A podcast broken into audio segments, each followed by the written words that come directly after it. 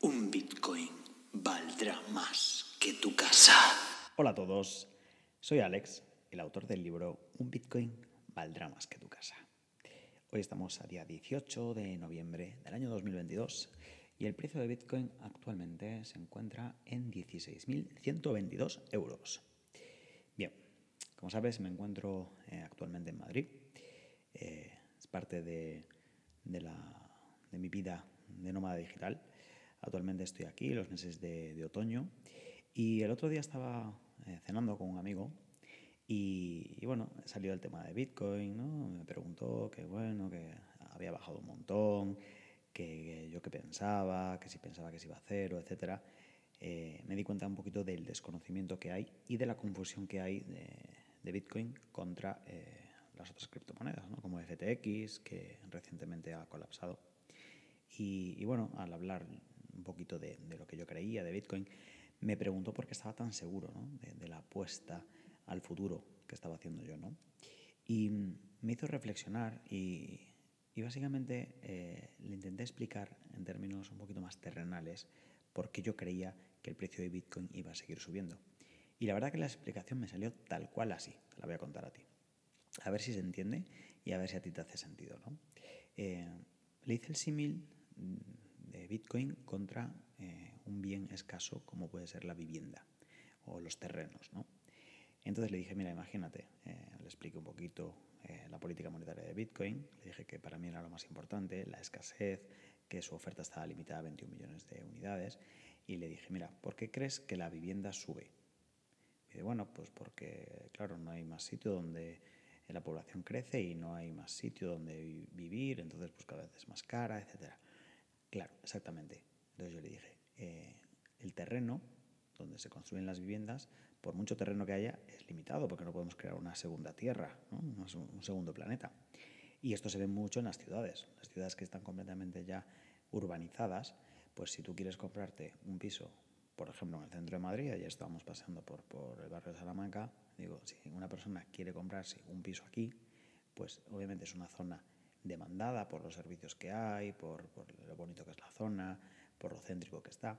Entonces, como no puedes construir más vivienda, a mayor demanda de personas que quieren vivir aquí, ahora se está viendo, por ejemplo, que hay muchas personas que están viniendo de Latinoamérica a vivir aquí, de Venezuela, de México, se, nota, se escucha el acento por la calle, y eso es porque se sienten atraídos por España, eh, vienen aquí y ves más demanda, más demanda de habitantes para la misma oferta del inmueble. Entonces, Obviamente, él entendió rápidamente porque los precios en el barrio de Salamanca estaban creciendo a un ritmo bastante alto desde hace 10 años, cuando ese mismo piso a lo mejor fácilmente costaba la mitad. Y dije yo, bueno, pues esto es una cosa parecida. Pero además, debido al halving en Bitcoin, la, oferta monetaria de este activo se reduce a la mitad. Y me salió decirle, imagínate que este edificio, que ya has entendido por qué cuesta más que hace 10 años, imagínate que que destruimos el edificio y nos quedamos solo con la mitad del edificio. Me dijo, ¿cómo? yo, claro, mayor demanda de personas, sube el precio de la vivienda. Pero es que con Bitcoin encima destruimos la mitad de la oferta monetaria que existe en circulación. Y entonces se quedó así, eh, un poco preguntándose. Y a ver, esto es, una manera un poquito sencilla de interpretarlo, sencilla de explicarlo, pero es realmente tal cual.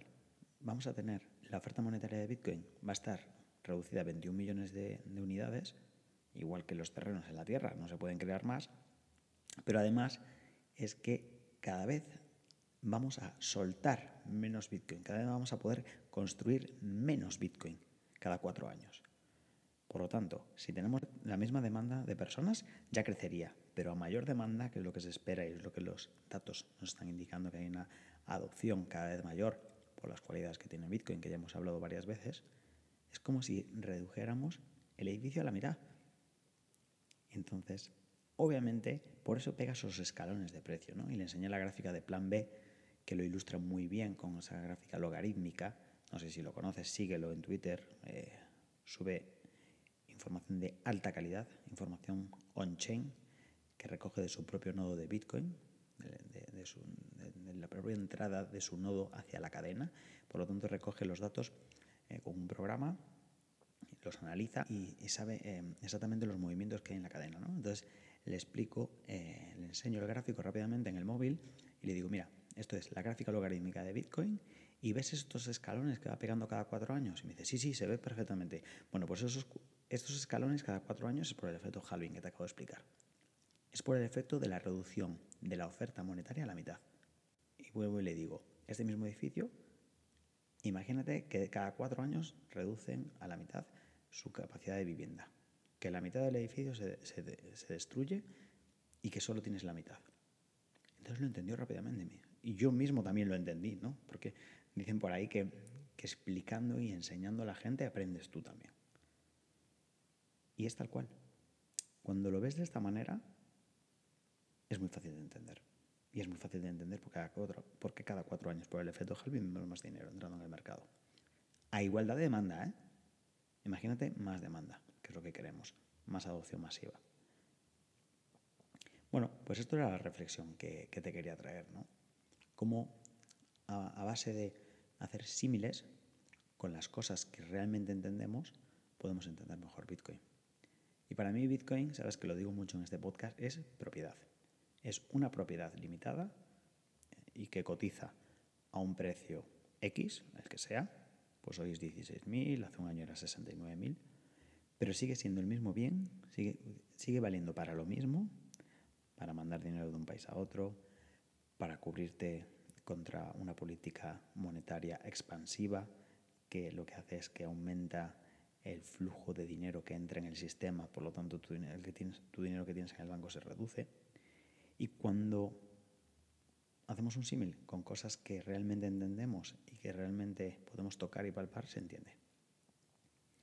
La verdad que el único riesgo que le veo a Bitcoin, más allá de un posible hackeo de su red, lo cual descarto bastante por el nivel de hash y de seguridad que tiene, es que no se adopte masivamente. Es que la, demanda de Bitcoin no siga incrementándose. Porque si sigue tal cual la adopción que, que está habiendo, la gente lo sigue entendiendo, la gente va a meter dinero en el activo y ese activo por pura política monetaria va a aumentar el precio. Es tal cual. No sé si se entiende. Me gustaría muchísimo que me dejaras un comentario, que me mandaras un email, que me dejaras un comentario por aquí y que me pusieras si esto se entiende y si realmente tú compartes esto. Es, muy poderoso eh, hacer símiles y entender las cosas utilizando parámetros físicos y conocidos. Y repito, el único riesgo que yo le veo a Bitcoin actualmente es que no se siga adoptando. Y lo puedes adoptar por cualquier cosa. ¿eh? Hay gente que lo adopta para refugiar el valor, como es mi caso, propiedad. Pero habrá gente que lo adopte para mover dinero de un país a otro. Habrá gente que lo adopte para huir de un régimen totalitario. Estamos hablando de que cualquiera puede tener acceso a Bitcoin a través de un teléfono inteligente y con Internet. Por lo tanto, gente en África podría estar comprando Bitcoin ahora para huir de la tiranía a la que se sienten sometidos. Y esto es que África es muy grande, ¿eh? ojo. Y la adopción de Internet es más grande que la adopción bancaria. Por lo tanto, muchísimas personas pueden meterse a incorporar Bitcoin a sus finanzas y Bitcoin lo aguanta todo, aguanta, todo el dinero que quiera meterse en el ecosistema. Por lo tanto, si seguimos con una adopción, sea cual sea tu caso, respaldar tu dinero de la inflación, enviar dinero de un país a otro, huir de una tiranía, vivir en un mundo descentralizado porque eres libertario y porque no quieres tener el dinero, eh, no quieres participar de la política monetaria que los bancos centrales eh, ofrecen. Cualquiera, cualquiera de las propiedades que tiene Bitcoin, adóptalo, sigue utilizándolo y las matemáticas son muy claras. Los números no fallan. A mayor o igual demanda y menor oferta, ¿qué ocurre? Que el precio sube. Esta es la reflexión que tenía para hoy. Espero que te haya gustado y recuerda, un Bitcoin valdrá más que tu casa. Un saludo, cuídate.